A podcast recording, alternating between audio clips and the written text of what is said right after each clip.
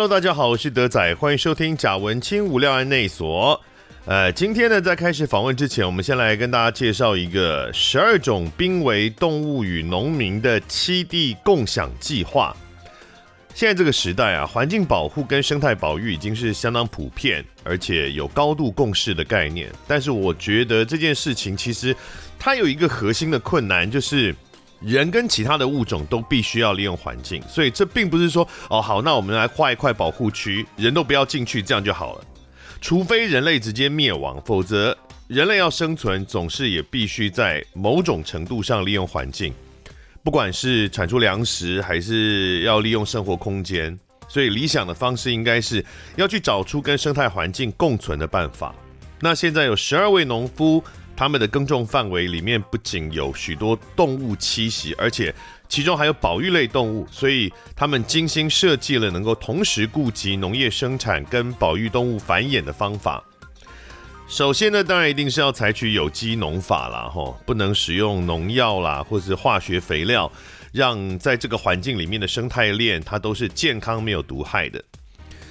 不过呢，除此之外，他们做的其实远比我们所想的做的更多，至少比我个人想的更多。我真的没有想到会有这么多人愿意为生态保育付出这么多。比如说呢，在南投埔里有一个一心社区，那这个一心社区是种茭白笋的。大家知道茭白笋是怎么种的吗？哦，我也是查了才知道，茭白笋是种在田里面的。那它看起来就好像那种。翠绿色的时候的水稻田，然后你把那个水稻放大十倍，就是爆炸高，但是是翠绿色的很大一片。茭白笋田里面有一种台湾白鱼，官方的名称是台湾腹细棘，那这是被国际自然保护联盟列为濒危的物种。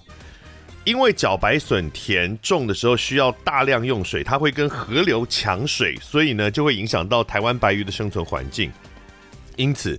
一心社区的茭白笋农就在自己的田里面开生态池，那帮这个台湾白鱼保留一块能够栖息繁衍的空间。可是呢，寸土寸金，因为你开了这个池那块就不能拿来种茭白笋了嘛，所以每开一池就会损失十万元的产量。可是呢，这些农人们为了保护生态环境，甘愿承受这样的损失。或者是像嘉义大林，他们产竹笋。那竹笋是竹园嘛？竹园里面有濒危的台湾特有种侏罗树蛙。种竹笋的时候呢，它是这样，它就是每几年你必须要把整座竹园铲掉翻新，才能够维持产量。但是呢，你把整个竹园铲掉，侏罗树蛙的栖息环境就会遭受毁灭性的打击嘛。所以笋农们就是在翻新竹园的时候，会留下一块区域给树蛙当做过渡的住所。那等到竹园翻新完成之后，树蛙会再迁移回整个竹园当中。那下次翻新的时候，就选另外一块当做他们暂时的住所。这样子，无论是保留栖地，或者是使用有机农法，其实他们都有相当高影响产量的风险啊。这些农友宁愿少赚一点，也要保护环境。我个人是觉得蛮佩服的哦。其实我没有想到大家这么善良哦，真的是很令人佩服，也很惊喜的。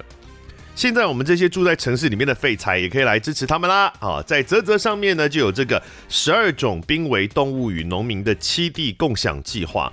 那这个计划就是收集这十二家友善农家们他们所生产的农特产品，经过设计包装，把它直接做成一箱，里面有茶、有咖啡、有肥皂、有零嘴、有抹酱、有香料，还有松饼粉等等等等等一大堆东西，一大箱，非常实用，又可以做公益。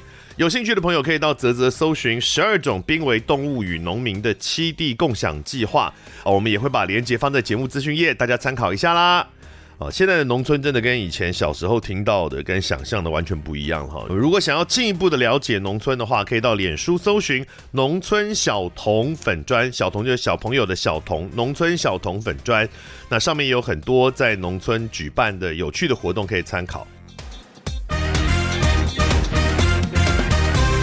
今天我们要介绍的这个戏呢，我的印象里面是我个人许久没有看到比较严肃一点的戏，嗯，它比较没有那种搞笑，哎，不对，你们排戏的时候还是蛮好笑的，但是现场可能比较没有那么那么多的喜剧拍啊，那么搞笑的，他很严肃的在谈更严肃的宗教议题。嗯，好，我们今天邀请的是导演跟兰祖嘎黄玉琴跟黄尚和，你们好。大家好，都在好。大家好，都在好。是这个戏是秋天艺术节的的制作的戏嘛？嗯，对。然后他他是打主打上面会有写一个呃黄玉琴 cross。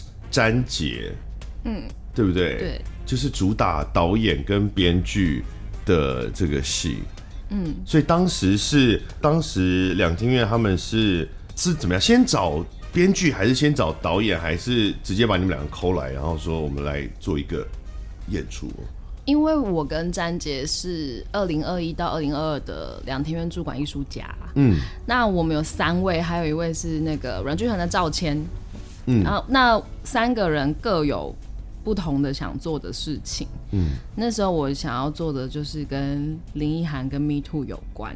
嗯，然后詹姐她想做的，她那时候说她想要做女性的杀人，女性的这些杀人案件。这样，嗯，那其实我们本来觉得我们就是各做各的，可是有一次开完会之后，我跟他就。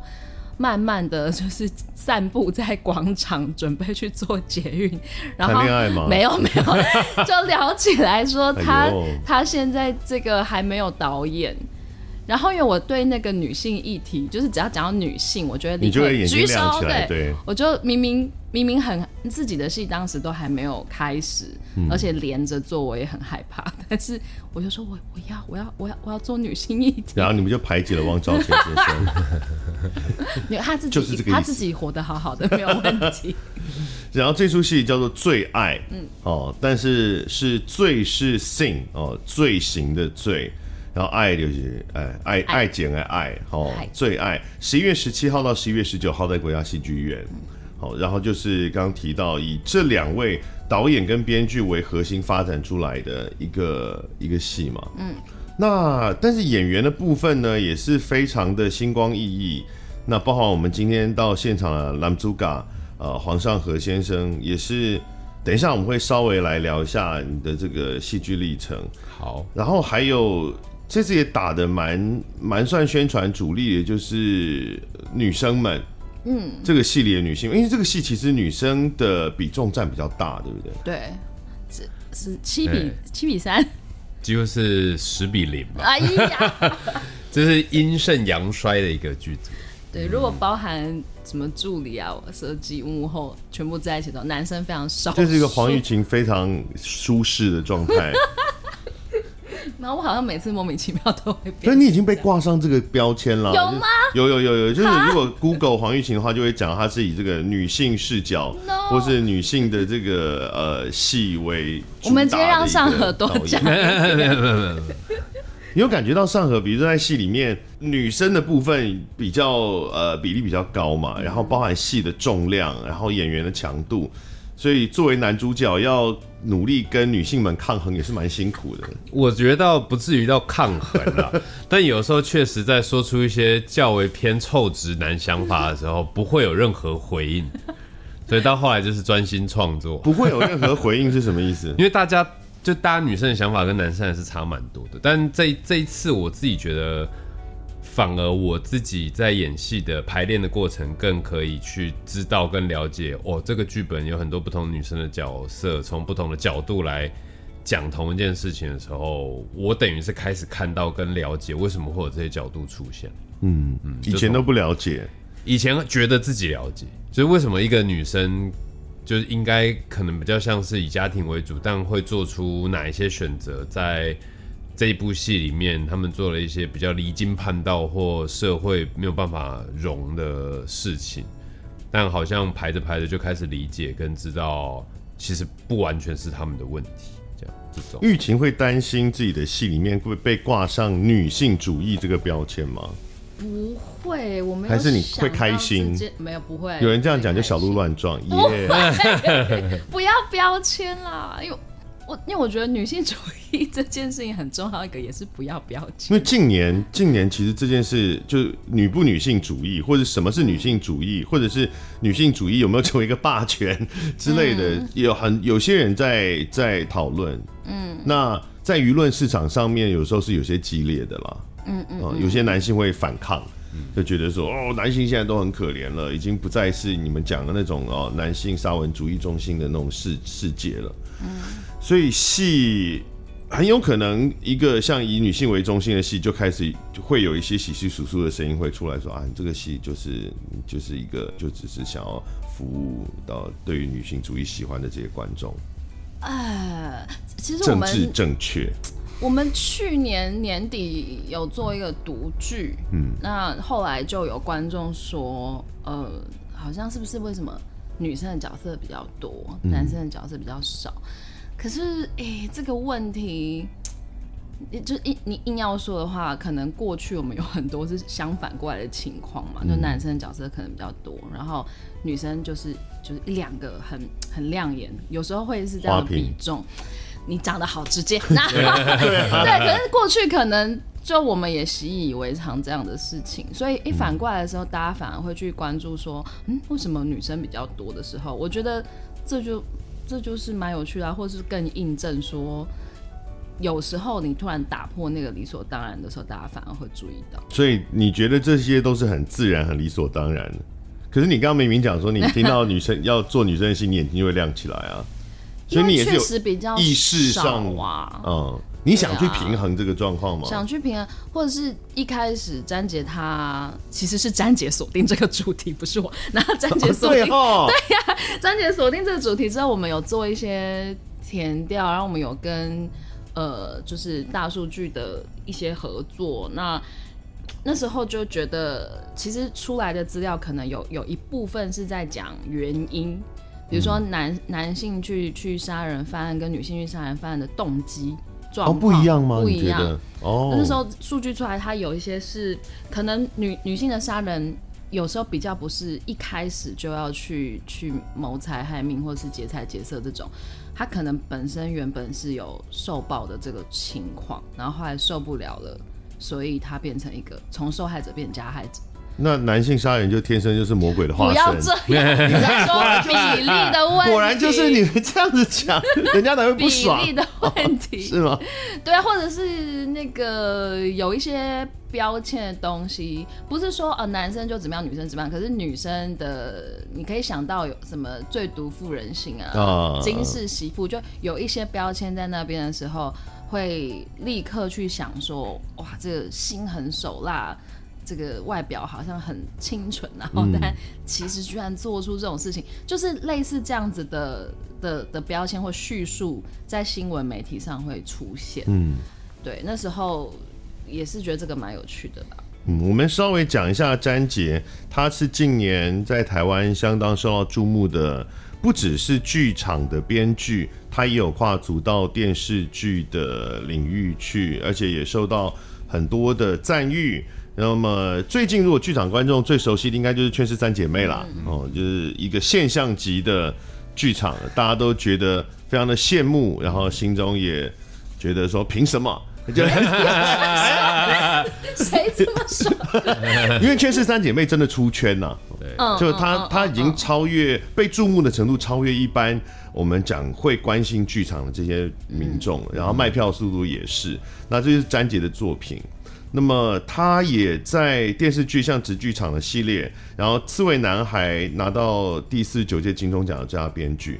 哎，直剧场的系列跟这个上河是有重叠到的合作吗？嗯，我那个时候第一次演到詹杰的剧本就是《天黑请闭眼》的时候，嗯，对，然后那一次就有感受到，就詹杰对于写一些人物角色的概念和想法，嗯，蛮特别的。嗯啊，这个形容好像不是很喜欢的感觉。没有没有没有，因为一般讲说特别就是今天有种物上贼出来。哎，请问这个好吃吗？哦，我觉得味道嗯很特别。如果说特别，是因为那个时候直剧场等于是小弟老师的算是一个尝试，然后那个时候很多东西都还没有那么完整。但詹杰提出来的很多想法，因为他们那我那个时候天黑请闭眼是比较。呃古典的侦探小说的格式在写，就是一群人不小心不知道为什么被密封在了一个山上，对对对，然后发生的事，所以在看的时候就会觉得哦偏老派。但那些角色出来，以及詹杰超级愿意听大家讲话，以及被大家跟动他原本写的东西这件事情的时候，那种大家一起把头凑在一起创作的感觉，会让我觉得这个编剧很不一样。嗯，就是他跟呃，他不是自己写好之后给大家演，嗯，他确实自己已经写好了，欸、但但我们也参与了，就角演员进来之后，跟角色比较理解了之后。嗯一边拍摄，然后讨论，然后詹姐都很愿意跟我们一起讨论和调整。哎、欸，这我不大理解，电视剧拍摄的现场，编剧是会去的吗？呃，不一定。嗯，对对对。那那个时候，因为我们真的在深山里面拍摄，那个时候，嗯、所以也比较难到啦。加上那个时候，嗯、我记得那个时候拍的时候，蛮离奇的，就是在山上就真的碰到台风，然后。唯一一条通往山上的路，就真的被大树倒下来。你当时就很担心，好像就是转个弯就就会看到柯南了。对，真的真的就是 与山下断联呢。哎呦，对啊，其实有那个录影，对啊，就是偷偷在拍，大家就开始把自己带的泡面啊什么什么拿出来，觉得剧组跟综艺节目有合作。对对，有有那个时候就已经有实境秀的概念，然后真的就有凶杀案发生，然后后面就有人跳出来拿个牌子写大惊奇。好老牌，对不起。尚禾呢也以《天黑请闭眼》得到了第五十二届金钟奖戏剧节目男配角奖的提名。哦，这个，但其实早期其实算是在剧场，你原来就是科班出身，对对对，你是台大戏剧系毕业，没错，然后而且还去了 New York。然后去哥伦比亚大学攻读表演研究所，完全科班的，嗯、对，很纯的科班。是，并且呢，你在这个攻读研究所硕士学位的过程里面，然后你其实在国外已经参与过蛮多啊，比如我们看到记录里 Off Broadway 啊，Off Off Broadway，就是大家想象中那个百老汇的大苹果，对啊，对对对。对为什么还要回来台湾这个鬼地方？而且你那时候已经开始演，呃，是不是有有接到接到一些那边的电视剧，好像也有。对对，對，對，电视剧跟电影。那个时候，嗯、那个时候我在美在纽约的时候接到第一部我的长片，然后是。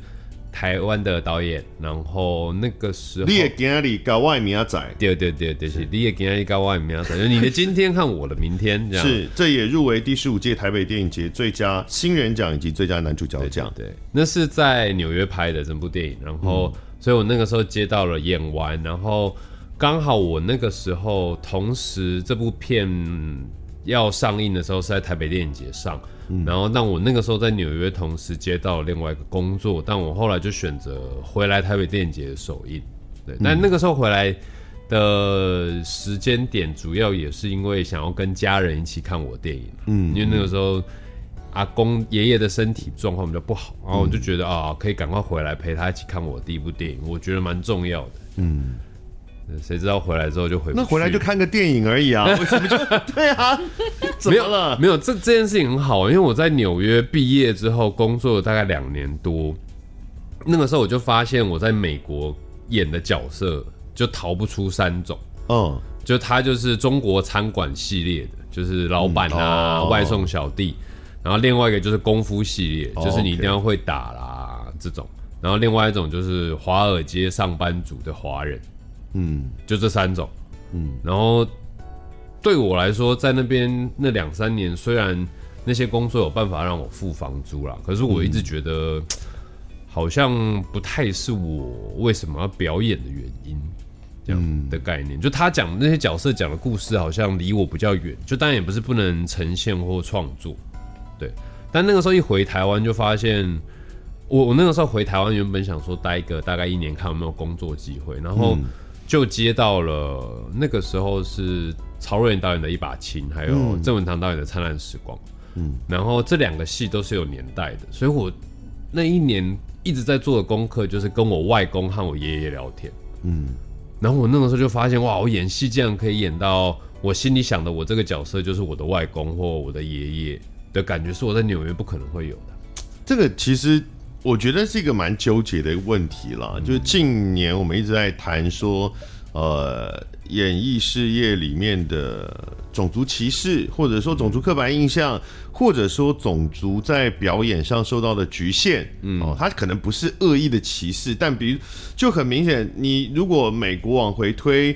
呃，个几百年，或是你要去演欧洲中古世纪，嗯，那你要怎么安排黑人角色？对、啊，或亚洲角色？嗯，那你如果安排，你就必须要有一个，当然不是不可能。你看 Hamilton，对，但是 就是会有观众难以理解。我觉得这也是很合理的嘛，因为你会对那个年代有个想象。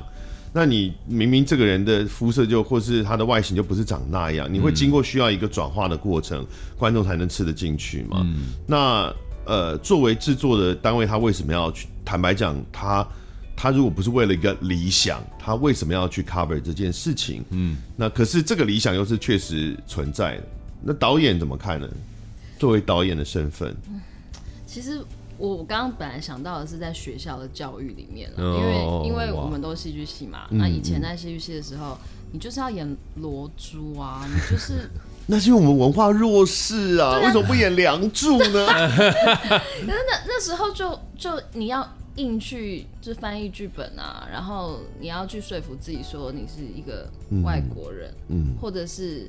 再再更洗脑自己一点，就是说我们就只是要呈现里面的那个情感，嗯，可是那个文化的东西就全部都被消掉。而且老实说，那时候我们二十岁，我们怎么可能知道那些背后的文化到底是怎么回事？所以，我刚刚在听这个，我也觉得，我觉得蛮重要的，还是故事跟剧本的挖掘。也许有时候我们对那些年代的想象也不全然是。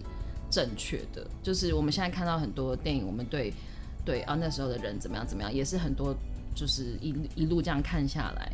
可是像近年来，我觉得台湾有很多的故事都在被挖掘出来，可能是各个族群之间的才知道哦，原来那时候有那样的事情。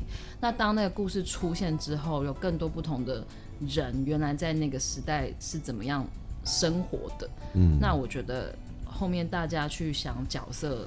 跟演员 casting 那个会更宽广。嗯，我觉得 casting 的这个考量真的是很多啊。有的时候我也觉得很难理解你，比如说像我刚刚有提到说，对于呃制作单位来讲，他可能很直观的觉得，我是不是应该找一个让呃观众最容易看懂的一个人来演这个角色？可是比如说我们看好莱坞。他们又很喜欢找一些明明就跟这个人长得完全不一样的，比如说你找一个人然后瘦瘦八十公斤，然后去演一个角色，嗯，为什么？话题话题。然后他们那个那个那个演员真的很厉害，呃，就比如比如说克里斯汀贝尔贝尔，哦，他真的哇瘦成这样了，他演然后又得奖哇什么？我想说，好莱坞没有瘦子演员了吗？为什么？Why？嗯，或者莎莉赛隆演女魔头，一定要把自己搞得跟鬼一样，嗯。为什么？哎，讲说没有丑的演员了吗？好像有点不大好意思。为什么一定要找一个演员让他变化这么多？得奖公式啊，会吗？你导演会有这样的呃，比如说期待吗？你导一个戏说，哦，我想要找一个演员把它改造成什么样子？哇，我觉得很很有成就感。不会耶，除非除非啊，这样讲会不会太煽情？可是除非有时候你真的在这个演员。里面看到他别的面相是一直大家没有看到的，可是可能有另外一个演员，他一直在呼喊说：“我外面就是这样了啊！” 你为什么找里面的人？没有新鲜感，你为什么看不到？那就你都已经这样，大家都看过了嘛？过分，真的真的。好，所以那这样讲，我觉得听起来还是会有一个这个兴趣，就是因为你说哇，我要让他大家看到他们以前。没有看到的这个演员的的样子，那会是一个导演的成就感的来源吗？像就绕回我们这一次，就是这一次的最爱最爱的女主角，她呃，我觉得她对台湾的舞台剧观众来说，应该是一个很陌生的面孔啊。谁？陈美月。哦哦哦哦，但她这次戏份非常重，几乎从头到尾都在台上。嗯，那美月她蛮特别，她虽然也是戏剧系科班出身，可是她大学毕业之后，她去念了心理。嗯，他现在是一个有有执照的心理咨商师。哦，对，反而他的他的斜杠跑来，我又把他抓回来演戏，这样，嗯嗯，嗯。对啊，那我觉得那原因是因为我跟他之间那个缘分就一直断断续续，断断续续，觉得哎、欸，学妹现在去去哪了？或偶尔有看到他拍广告，嗯、但一直觉得怎么不回来演戏，或者是这次也很期待说他。呃，跟其他演员，我觉得那工作方式一定不一样，因为这些年可能，呃，一直在当演员的人一定有一个自己的 tempo，但是他自己的生活，像我们一开始排戏的时候，他甚至是可能前面有呃两个个案，然后他直接过来排戏，嗯，所以他的，我觉得他的状态跟他会怎么去思考这些角色就很不一样。那你们会、嗯、呃吸取他的经验吗？因为这个戏里面有很多人感觉都有心理的问题啊，那种悲。这这戏里对男男女女都不是很正常。我觉得我们没有把他当成一个哇，就是权威，我们可以咨询的对象。这样赚钱的，每次跟他聊到戏的时候都赚赚咨询费。没有，没有。可是我们碰到一些专业上的事情的时候，还是会问他说，一般来说，比如说一些药物啦，嗯，或者是一些精神科什么，我们还是会问一下他，嗯，哦。确实，以剧场的观众来说，比较熟悉的可能是呃戏里面两个大前辈嘛，对对对，是，也就是谢琼轩跟徐彦霖。嗯，哦，这个，而且他们现在的产量已经没有那么多了，剧场对，在剧场的产量已经没有那么多。没错，是。那为什么能够请到两位大人物，然后回锅来再再演这次戏呢？燕玲是我大学的老师，就是我的大一的表演课是燕玲上的。嗯、那琼轩，我们应该是在二二零一六吗？七年前有合作过，所以两个人本来就都认识。嗯，然后这次他们会一起，我觉得还有一个很重要的原因是他们是同班同学，嗯，就是对他们来说这也很难得，就就是过那么久各自演很多戏，但是有一个。哇，同班同学可以再次一起合作，对，一定心里也想说，我要让大家看我现在比他强多少，比较的心态。对对，我们是同班同学，但实力可是不一般的呢。嗯，没有，他们互相扶持，那不会告诉你的。对对对，不为外人所。对啊，女同学之间的比较可是很可怕的呢。那玉琴是。我在这次做功课的时候，我才因为我去爬书你过去的作品，没有没有没有，就不用完全不用担心的是，我发现我应该是几乎都没有看过。我我有一个感觉，就是我不确定这样诠释，因为都没看过，所以也不知道诠释对不对。嗯，你的作品好像比较，也不是比较，我觉得蛮明确的，就是没有刻意靠近市场的的作品出现。的感觉，就它看起来都不是一个一开始就想要很卖的东西。你有这个，你有这个在创作上，你有这个意图吗？啊，还是说其实都想要卖，但只是都不红？就他作品都不是那种会好像呃卖很多票，然后很多人都宣传都知道的。有我我其实昨天去去跟朋友，然后有些长辈吃饭，昨天晚上，嗯、然后吃一吃。就就有一个，反正有一个老师问我说：“哎、欸，你最近是不是有戏要演？”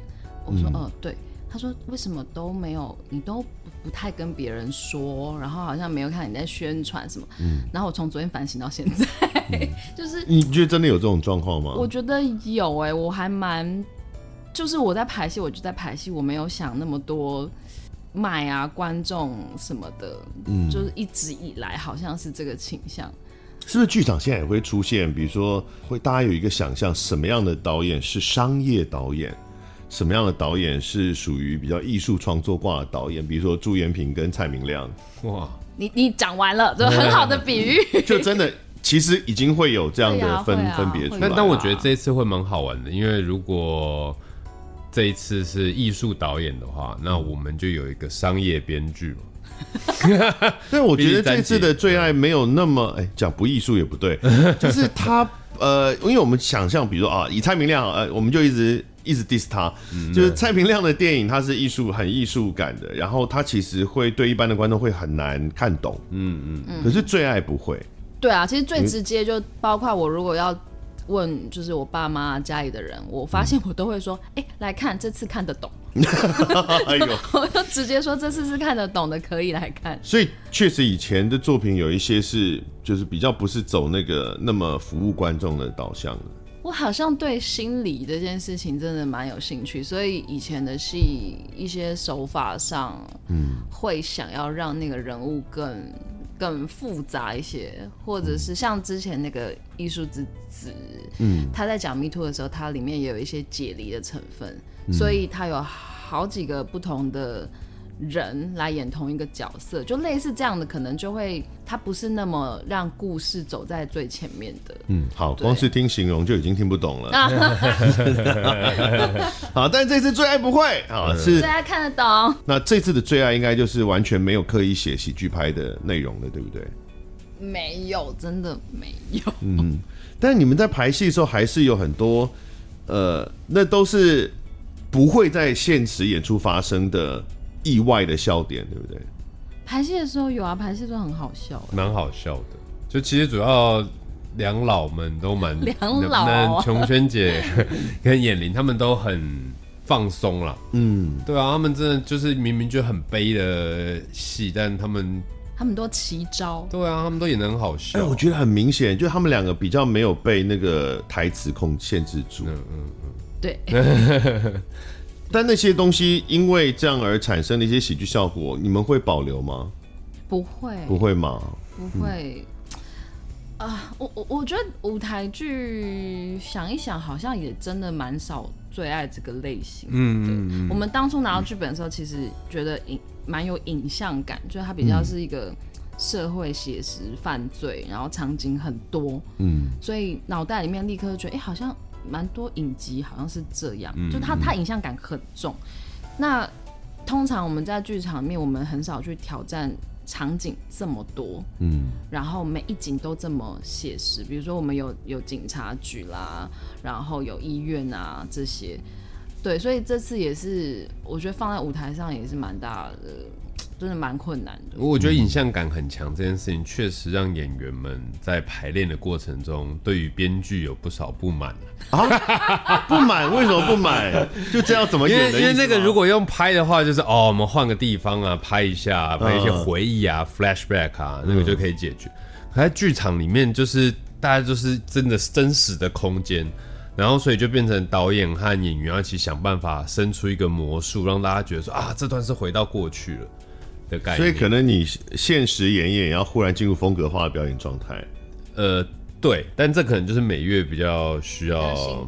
对对对对对，就是他会落在、哦、很多回忆，他有很多回忆的片段。嗯嗯。所以大家有没有发现，我们已经访了半个小时，完全还没有碰到那个访纲里面。有有有，我有发现。好了，我们要这个 总是要介绍一下最爱的人物跟剧情嘛。哦，Okay. 我们一直有提到，他是一个。呃，跟很多女性相关的，然后跟犯罪也有关系哦。那么它到底有哪些角色？然后它的剧情在谈什么？最重要的，就整个戏其实是以她的观点，就是一个三十二岁的女记者。嗯，那这个女记者她想要去调查一个宗教团体。嗯、这个宗教团体叫做福源读经班。嗯，那一开始她是就是有一个有一个爸爸，他就是说他女儿好像是有被拐骗进去这个组织就不回家，嗯、所以他就觉得这个组织是很有问题的。嗯，只是说他呃调查过程中才发现，他们家里面也有人，就是他的妈妈也在这个组织里面。嗯，他本来不知道。嗯嗯，因为他他家其实也发生一些状况，所以导致他其实跟家很久没有联系了。哦、那我们的戏里面其实有一个我觉得蛮重要的，算 slogan 嘛，就是这个团体会一直告诉大家说，你要解开心里的结，嗯，然后你要斩断那个业力，嗯，对，所以里面人生就是一个圆，对，那里面有很多这样子的这样子的话，然后所以这个女记者。我觉得蛮有趣，会看到她从一个本来是工作，嗯、但是她到最后公司很混杂，嗯，就她好像也在采访，可是她好像也在想要去了解，也是她家里的问题，对她家里的问题到底是什么？所以她一开始一定是很质疑的这一切，可是她看到的东西，或者她妈妈的变化，又会一直去影响他说。好，就算没有法力，就算这个世界没有神机，嗯，可是人在这个团体里面，他真的变了。你看后来自己也有去体验嘛，有参与，对，那这个改变，他就是一个，他真的就改变了啊。那我们要怎么去解释这些变化？是这位记者就是陈美月饰演的，嗯，然后他的妈妈就是谢琼轩，琼轩，嗯，是。然后那个教主就是这教主，人人家人在他在里面也不叫教主啊，老师老师老师，对，是燕玲，是。对。然后上河的角色是警察，然后是美月的青梅竹马，嗯，对，爱爱不掉哎，他参戏了，很惨，一段虐恋，其实是很 M 的一个角色哦，很很 man，这个有写啊。这个我我们 我们提供的资料里面有没有没有啊？我有我有我有看整排的影像。OK OK OK。对，因为你就是爱这个女主角爱不到嘛，那人家后来是他离开了你嘛，对对，但是你还是一往初衷嘛，这样守候。但其实我觉得在前半段男主角比较像花瓶了。对花瓶或工具，他对对，我会有一种错，就是错置的感感觉，男女对调，对对对对对对对。但这样讲也不能叫错置，因为感觉那样好像原来才是对的，但不是这个意思啊。就是你会忽然觉得，哎，这个男主角好像有点花瓶，但后面的时候，我觉得剧本蛮好，就是他没有让男主角只是原来的一个。因为刑警这种角色很容易就成为一个推动剧情的工具角色，功能性角色。对对对，但是詹杰在后半段的时候，其实有把这个角色写得更复杂，而且跟着整个戏就完全牵扯在一起了，这也是蛮厉害的。那这是男主角就上河的的角色，嗯，但其他比如说像呃少杰李少杰的角色是哇，少杰的角色有点。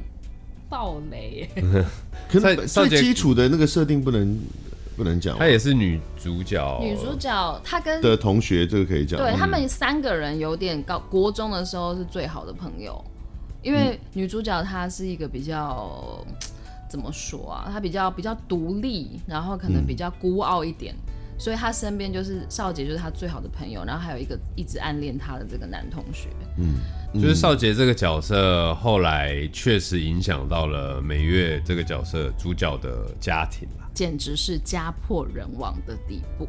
嗯嗯，这个关系变得更复杂了，这样。嗯，是。然后要不爆雷真的也不容易。其实我我原来我刚开始呃要访之前就看影像之前，我其实没有想到是一个这么侦探的一个一个戏。就原本。看到剧本的时候，你当然每一场每一场，可能这一场有谁，这一场有谁，这场 L A B 啊 C D。可是当所有的演员都进来的时候，这十个人一字排开，你不可能就这场，比如说这场做 A B，可是其他 C D E 每一个人。都在问说，那这个时候我在干嘛？嗯嗯嗯，就是那个侦探开始出现了，就大家都要去串。我出来的明明只有第二场、第第七场，嗯、可是这中间我在干嘛？不然我第七场出来的时候我什么状态？这还是有 sense 的演员才会问的问题、啊。这是大家都很有 sense，不然很多人都是这就这场没有我，我就做李甘心。对啊，因为这次。那个抽丝剥茧的程度，是我们到现在都还在改剧。但是也是有人可能问不到这个答案的话，比如说我常来我们节目的王静敦先生，他也有参与这个戏啊，但他演的基本上呢，就是一个跟男主角 CP 感很重的一个学弟。那是他导致的。我几乎我几乎觉得要成为一个支线了。他有地瓜球那边到底怎么回事？哎，好棒哦！回事对啊，他认真长，他他发展的。对。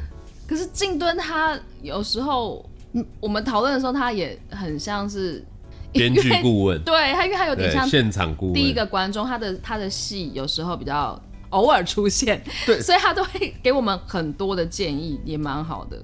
虽然 虽然说不，虽然说没有小角色，只有小演员，但那个戏本来就啊，那个角色的空间本来就不多了，戏份也不多嘛。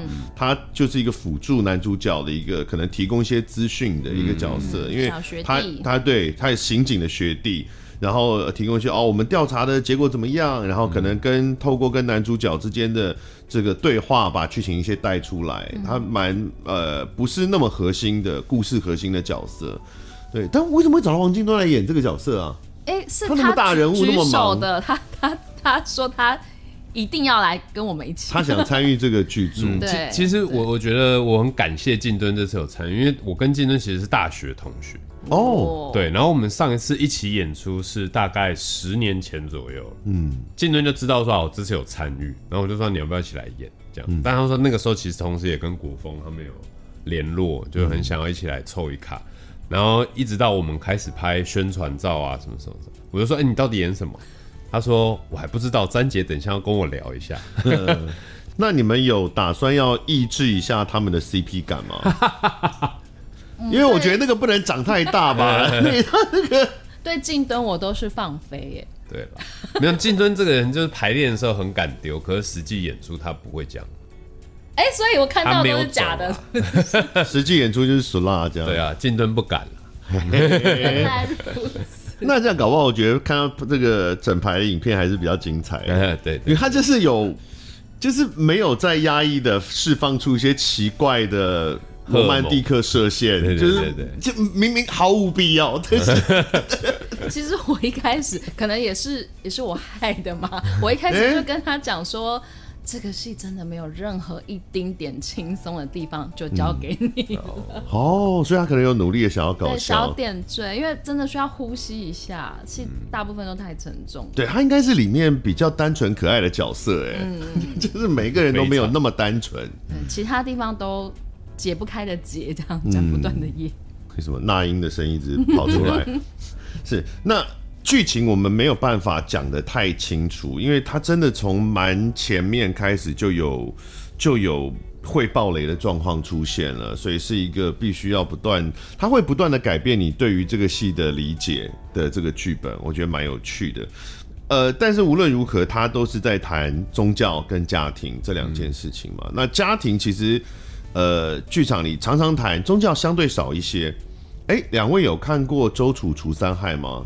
我没有。有。嗯，它有一一个段落有一点像在阐述的事情，对不对？就是关于哥那里，关于邪教。我跟詹杰其实看同一场，然后那时候我们还有一些地方在苦思，然后所以看的时候我自己就代入感很强，一直想到我们现在的戏。嗯，然后看完以后我就觉得好好。自己觉得好沉重，因为有些地方我真的觉得，呃，当然整体来说是不像的，可是想处理的东西其实有蛮多雷同的主题，嗯，对，所以一看完我跟詹姐就什么都没有说，各自回家，各自苦思，什么都没有说，是指说啊，人家做的比我们好，也没有，就是还是我一定要把它抄回来。的，蛮多刺激的。嗯因为也都是有谈到邪教的概念嘛，然后像刚刚有提到说女主角其实有去参与那个邪教，嗯，呀，我们比较比较讲人家邪教好了，参与那个宗教或参与那个团体，然后她也因为参与而产生一些质疑，就是到底我的判断是不是对的哦，或是到底什么是善，什么是恶哦，到底什么是邪教？嗯，呃，这些主题在《周楚除三害》里面的某一个段落，还蛮长的一个段落，嗯、也也都有在在在处理这样。其实最早刚开始排，燕玲就有蛮明确的问说，他的这个角色到底是觉得自己在做好事，哦、还是他表面上是一套，嗯嗯嗯，可是他心里面非常清楚，他就是要。骗什么东西？嗯嗯嗯。那可是我觉得，身为导演，我我我我觉得那时候我想的有一点是太快的跳到后面了，就是我们希望观众觉得那个善恶不是这么二元对立的，是有灰色地带的。可是这样子的想法是留给观众的，角色他还是必须要非常清楚自己的状态。而且即使他知道自己是在骗什么东西，也分成。他知道，但他觉得这是值得的，嗯，这是对的，这是正义的，或者是他知道，就是他觉得于道德上有亏，但他自私，他想要，这还是不大一样。对，所以后来就刚好我们那时候也在纠结这件事，然后看了周楚，那周楚我也不爆雷啊，嗯、但周楚对于那个宗教他到底是怎么样，我觉得他我觉得没有留，我自己觉得没有留空间。就是他后来有直接告诉大家说，这个团体背后到底是 他后来已经变追杀比尔了。对对对，就是 他是讲的很清楚，就是他没有留一个悬念啦。嗯，所以我就是看了那个之后，我们回来又有再去对这个读经班有在做一些设定。嗯嗯，对，就是这些女人聚在一起，为什么最后会变成一个这样的团体？嗯嗯。比如我们讲到宗教，刚刚有说到邪教这个字嘛，你们觉得什么样的宗教才能够被称为邪教？首先是根本有没有邪教，到底有没有邪教这件事啊？或者什么是邪教？我觉得是有的，欸，嗯，因为如果他操控人的心灵，相信或者说在团体里面做一个偶像崇拜，可是他他背后就是。骗财骗色的话，嗯、我觉得这就就算了。真的卡内基算不算？卡内基很多潜能开发的课程，是就是让你去又哭又笑啊。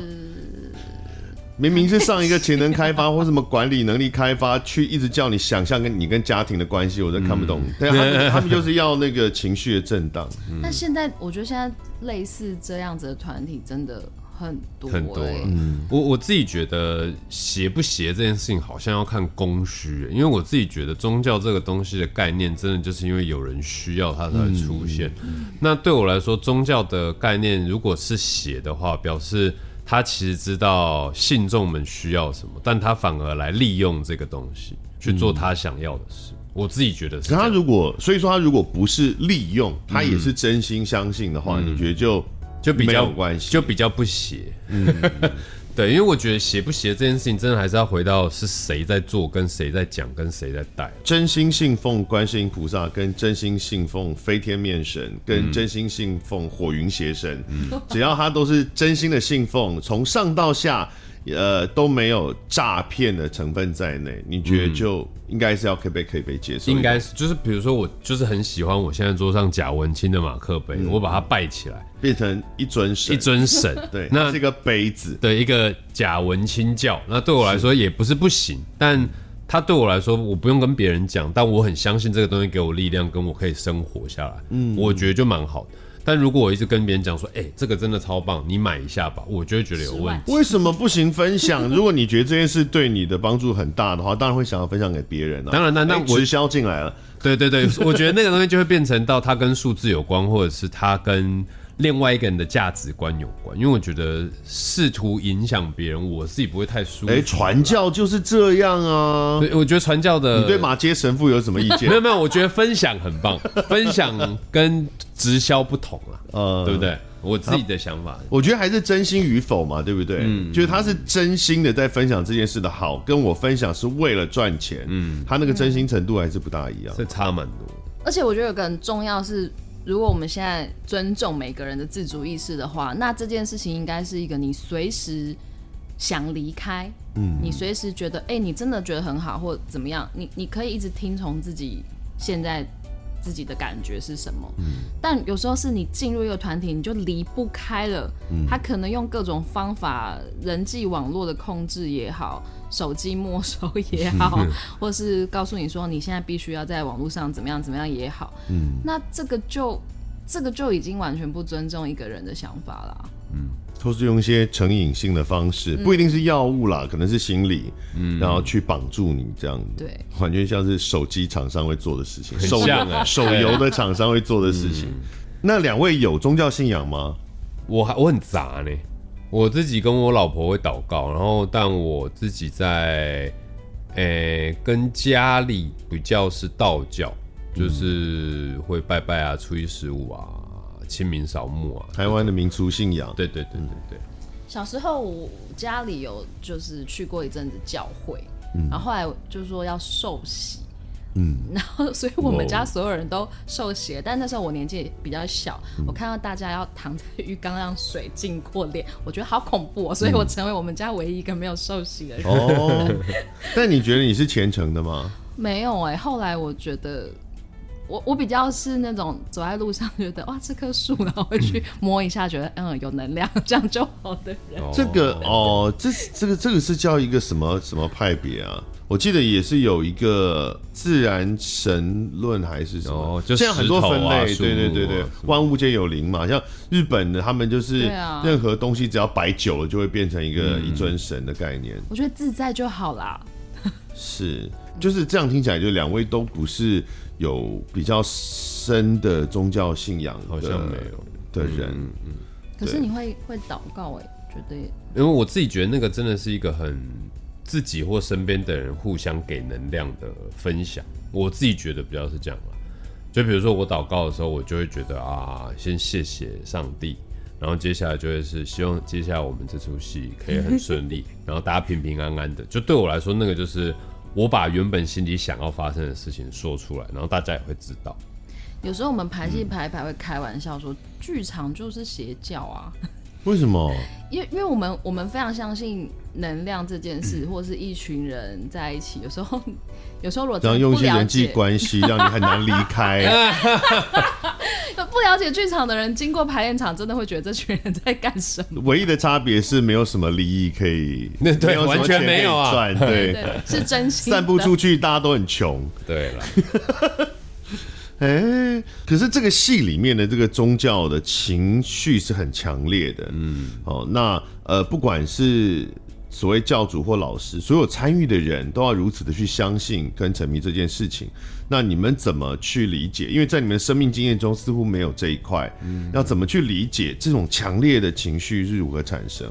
上河的台词有一句。因为那个詹杰的英文剧名其实是 The Fall，就是坠落的意思，嗯、也是秋天艺术节，也是一定要讲，一定要讲一下詹杰的巧思。好乱哦，真的很中二，几岁？Okay. 那他的台词就是说，人有的人就是掉下去就很难爬起来，或者有时候只是欠一个拉一把的人。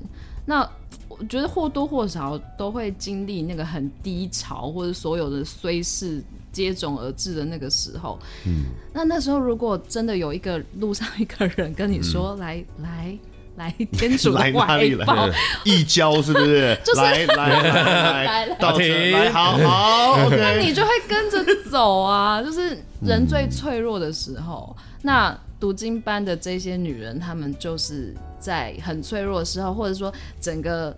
呃，社会、家庭或者是法治都完全接不住她们的时候，就只有这群女人，她们对彼此的经验、彼此的遭遇都很心有戚戚焉。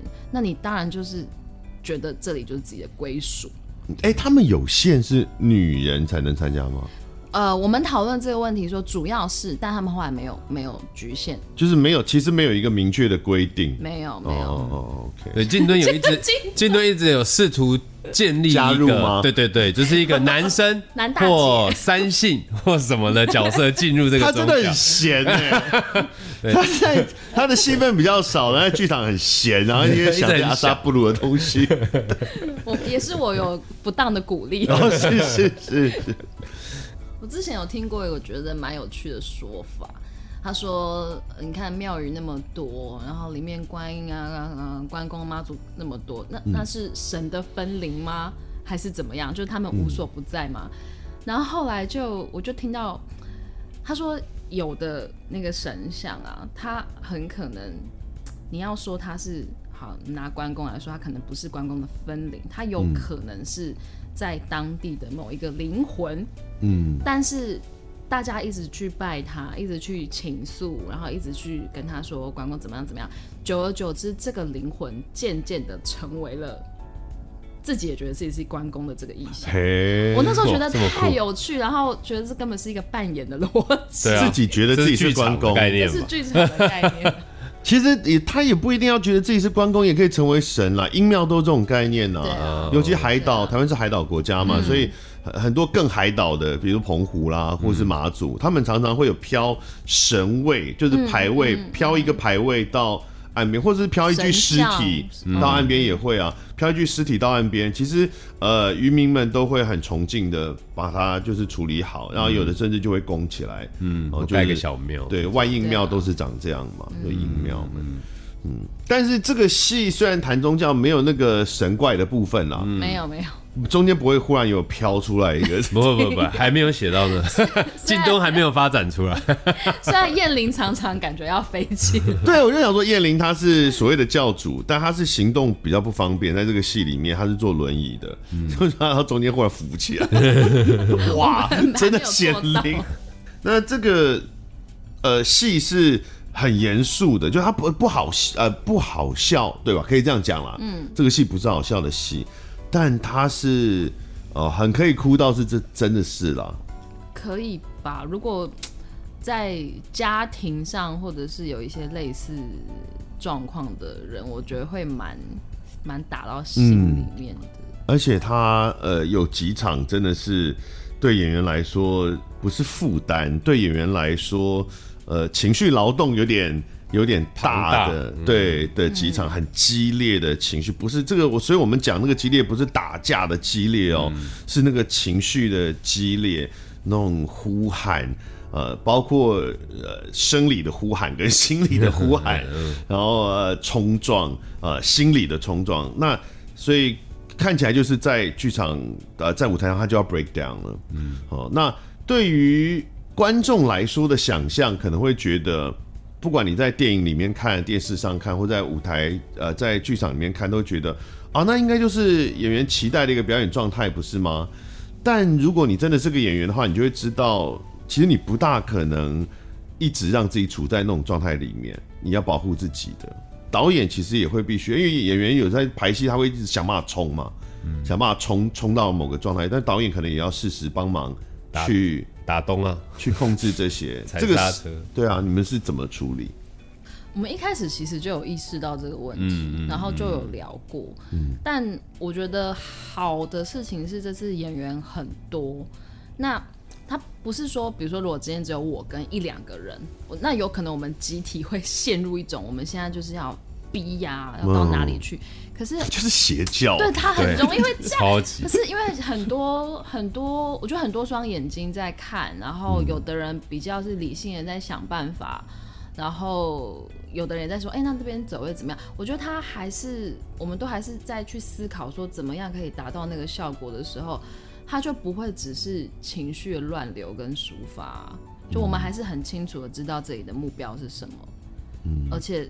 而且其实剧场，它那个真实的时间一直在走，他下下面就是要去快换，嗯，它就立刻要变成一个很平静的样子，就是这个都还是需要。对，这个跟观众的想象真的会不大一样啦。嗯，就是呃正正常的状况，演员在台上即使在演你看起来歇斯底里的戏，他脑中还是要留着一丝一块清明之地，嗯，因为他要他要记得走位，嗯，他要找光。然后他因为这个不是灯都 spot 压你以为 super star，然后都打在你身上，都在跟着你走，没有位置啊，面向你都要自己找的。然后像刚刚玉琴讲，然后就下一场哦，你下一场要干嘛？然后快换台词，所以应该是要留一个。但比如说排戏的时候，你们会不会讲说，哎，我们现在呃，现在这个这次先不要放太多？会会，我觉得，而且演员会互相提醒。嗯，就比如说我们今天只是在排一些比较技术的，比如说走位或找台词的时候，我们感受到，比如说另外一个演员好像已经太出来的时候，我们就会比如说讲一下，说，哎、欸，先不用那么用力了。嗯，这一种，我我觉得这一次最棒就是有一群很好的演员，然后这一群好不是单纯就技术而已，是因为里面有很多东西真的很硬，它牵扯到了家庭啊、宗教啊、社会观啊，还有个人的一些情绪跟背景。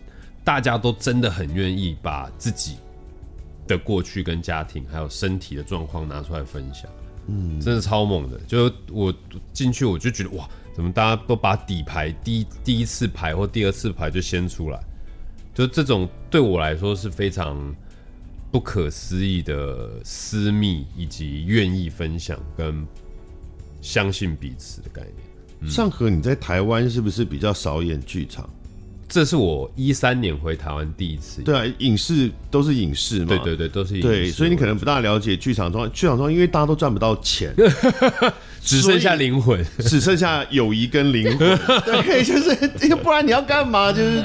呃那我刚刚讲到演员，我觉得演员是会有那个在排戏的时候，确实需要旁边人帮忙拉的，因为他会有那种，一方面是呃，我可能还在我在排嘛，我还在练习，我不知道我能不能走到什么地方去，我想推推看，嗯，我想呃尽量尝试，我如果这边 break down 的话，就是往那个更强烈的方向会怎么样呢？他会一直有这种想要尝试的想法。另一方面是其实也不是说上瘾，但是。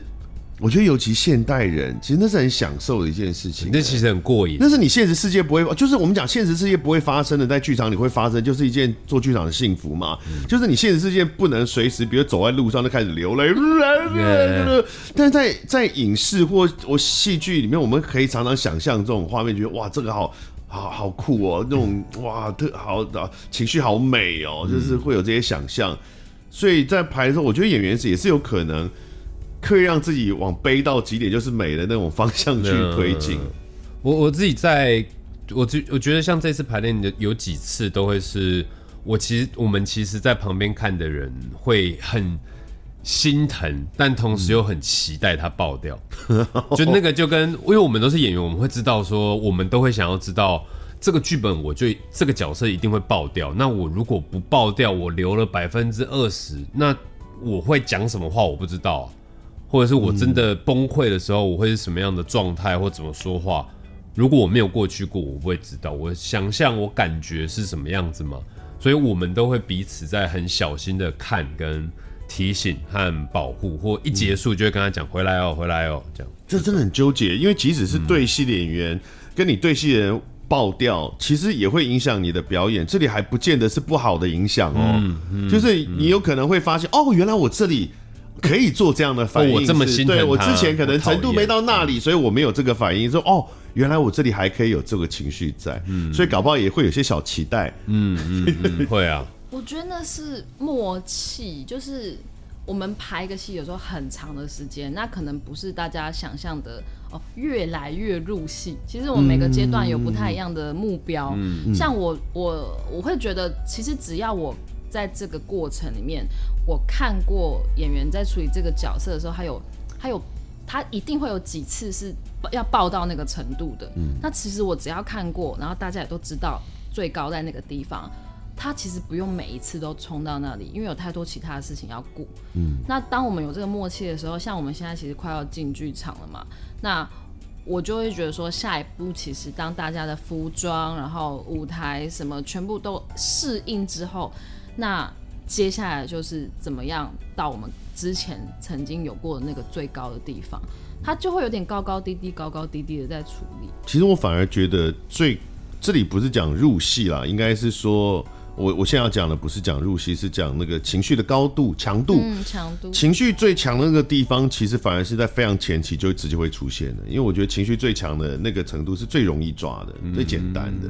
所以这也是跟观众可能想象会不大一样的地方，就是那种越激动，其实越好演，粗暴而直接，因为它很典型。所以就我们配音也是啊，一定是先我可以先推一个最夸张的，然后 OK，那我们再细调，慢慢拉回来一点，哪里去细细部的调整。所以可能像刚刚玉琴讲，就变成是后来他不是每不是说呃一开始。大家都好像放不开，然后慢慢慢慢变多变多变多变多，然后最后在舞台上爆炸，不是不是这样啊，那个是真的比较像电影剧情，真的实际上真的不是这样。那演员们当然表现这真的是啊可圈可点啊，这个我讲不出什么不冠冕堂皇的话了，真的大家演都很好，呃，尤其当然两位先辈哦，这个真的是目光焦点啊，我特别想要讲一下，我觉得。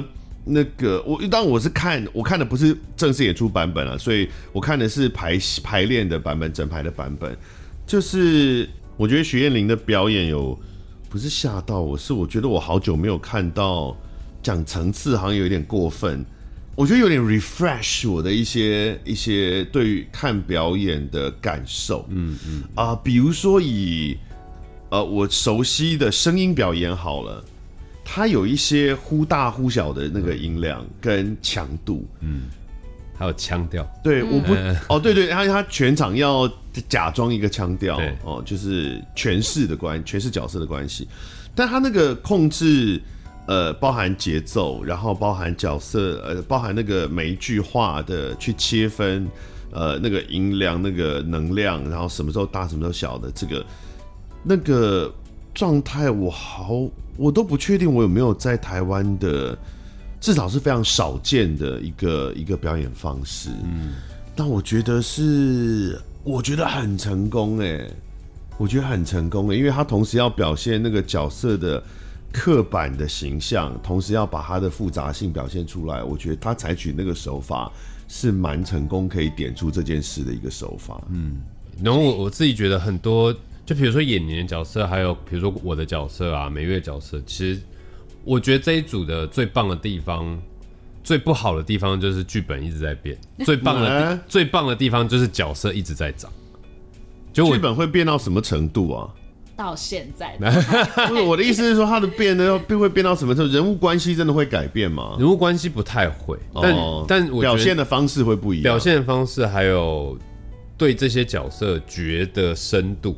就是下挖的那个感觉，就是我们讨论的时候，常常都觉得会讲这句话吗？还有没有他现在最想讲的话？嗯嗯、他现在在这个情况里面，他他他会顾到这个吗？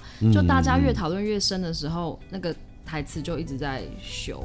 嗯、那燕玲那边有，我觉得很特别的是他。不良于行嘛，嗯、然后他很柔弱，嗯、然后他很慈爱，可是他里面一定又有一些地方不是这样的，嗯、所以燕玲一开始我觉得他抓的那个比例又抓得很好，嗯、他一开始就想好说他什么时候要把他另外一面透露一点点，或什么时候要透露更多，嗯、那个我觉得他一开始就想好了，这真的很厉害，这真的，我觉我觉得看这个排练的那个感觉会觉得，我如果人在。呃，如果作为一个演员的身份，然后人在现场的话，我会觉得说，哇，嗯，就前辈们真的是前辈们，真的是有不一样的地方哎，那整个那个表演的的的细致的程度啊，什么、嗯、你看得出来，那个经验真的是不一样的。嗯，燕燕玲跟琼轩真的是我们在排练过程的两两两根定海神针呢、啊，我自己觉得，就他们在。就是因为情绪有很大的波动，或者是调整或改变，但因为他们在，其实都会知道正在发生什么事，或怎么往更好的方向走。而且他们会一直帮帮忙跟提醒其他人，就现在要注意什么。嗯嗯，而且他们还会搞笑，还会两个人都会适时搞笑，真的很不错哦。这个很推荐大家去看《最爱》，它是。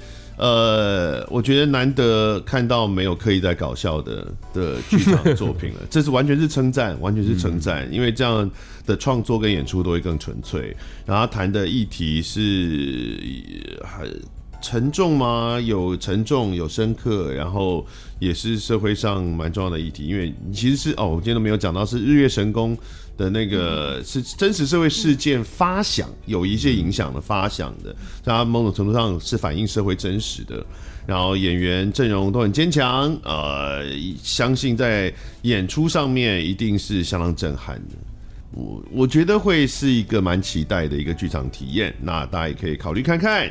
这是在二零二三年，怎么了？而且我们 因为舞台啊、技术啊种种条件。我们不知道有没有机会未来的加演，嗯、所以拜托大家这次台北首演直接苦肉计，直接先来看。对，也就是最近 有几个剧场太惨了，所以因你有危机感，先梭哈。因为我们有旋转舞台，而 不是每个地方都有。对，所以我们不一定有办法去很多地方演出，嗯、所以不管啦，大家台北就是先来看就对了。是，大家就严正的考虑一下来看哦。今年的十一月十七号到十一月十九号，五六日三天，在台北国家戏剧院，这是二零二三秋天艺术节的最爱这部作品。好，今天非常感谢玉琴，谢谢尚和，谢谢，谢谢，谢谢拜拜，拜拜。感谢收听贾文清无料案内所，欢迎到脸书粉丝专业贾文清德仔留下你对节目的感想哦，下次见。